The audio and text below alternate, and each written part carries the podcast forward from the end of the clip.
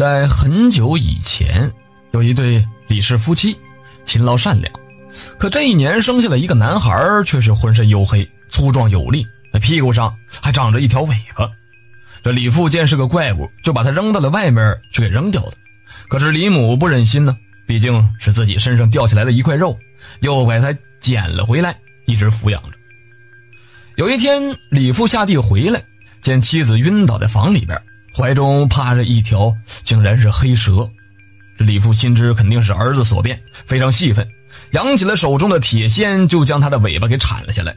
只听得此时轰隆的一声雷响，那黑蛇踪影全无，地上只留下了一滩鲜血和蠕动着的一截尾巴。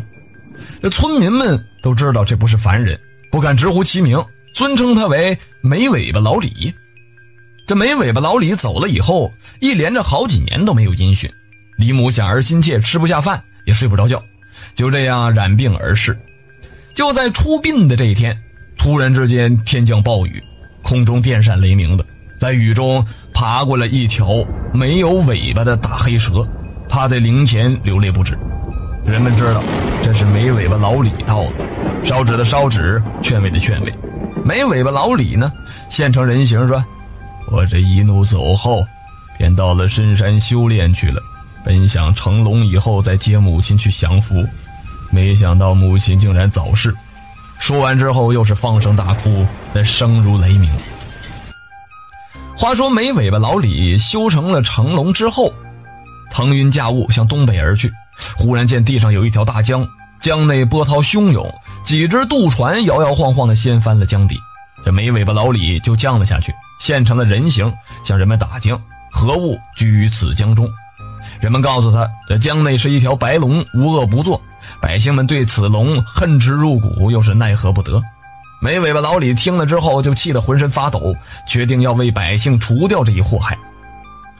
这一天，没尾巴老李钻到江底下，跟那白龙发起了攻击，大战了三天三夜。最后，没尾巴老李力气不足，只好躲入海中去休养。几天之后的一个晚上，居住在江两岸的山东籍老乡做了这样的一个梦，梦中有一个黑脸的青年向他们说：“我是山东人士，有求助于老乡们。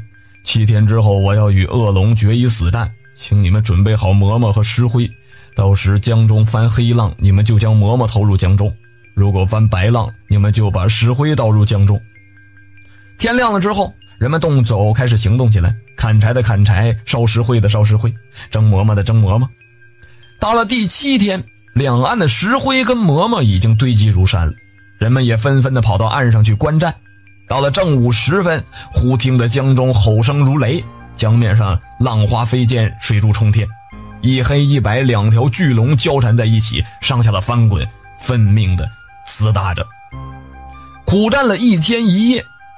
那黑龙饥饿难忍，体力不支，便用力一吹，江面上冒出了一股子黑浪。这岸上的人们立刻将馍馍投入江中。等黑龙吃饱了，体力大增，越战越勇。那白龙呢，连饿带累，张口呼呼大喘，江面上翻起了阵阵的白浪。人们立马就使七手八脚的将石灰投入江中。那白龙吞进石灰之后，直烧的腹中是疼痛难忍，双目难睁，渐渐的招架不住，最后被这黑龙给咬死了。黑龙占据了这条江之后，遇到有那落水的人，就将其给救上岸来。田中干旱呢，黑龙就将这稀起的江水喷洒到田里边。后来人们为了纪念这黑龙为民除害的功绩，人们给这条大江取名为黑龙江。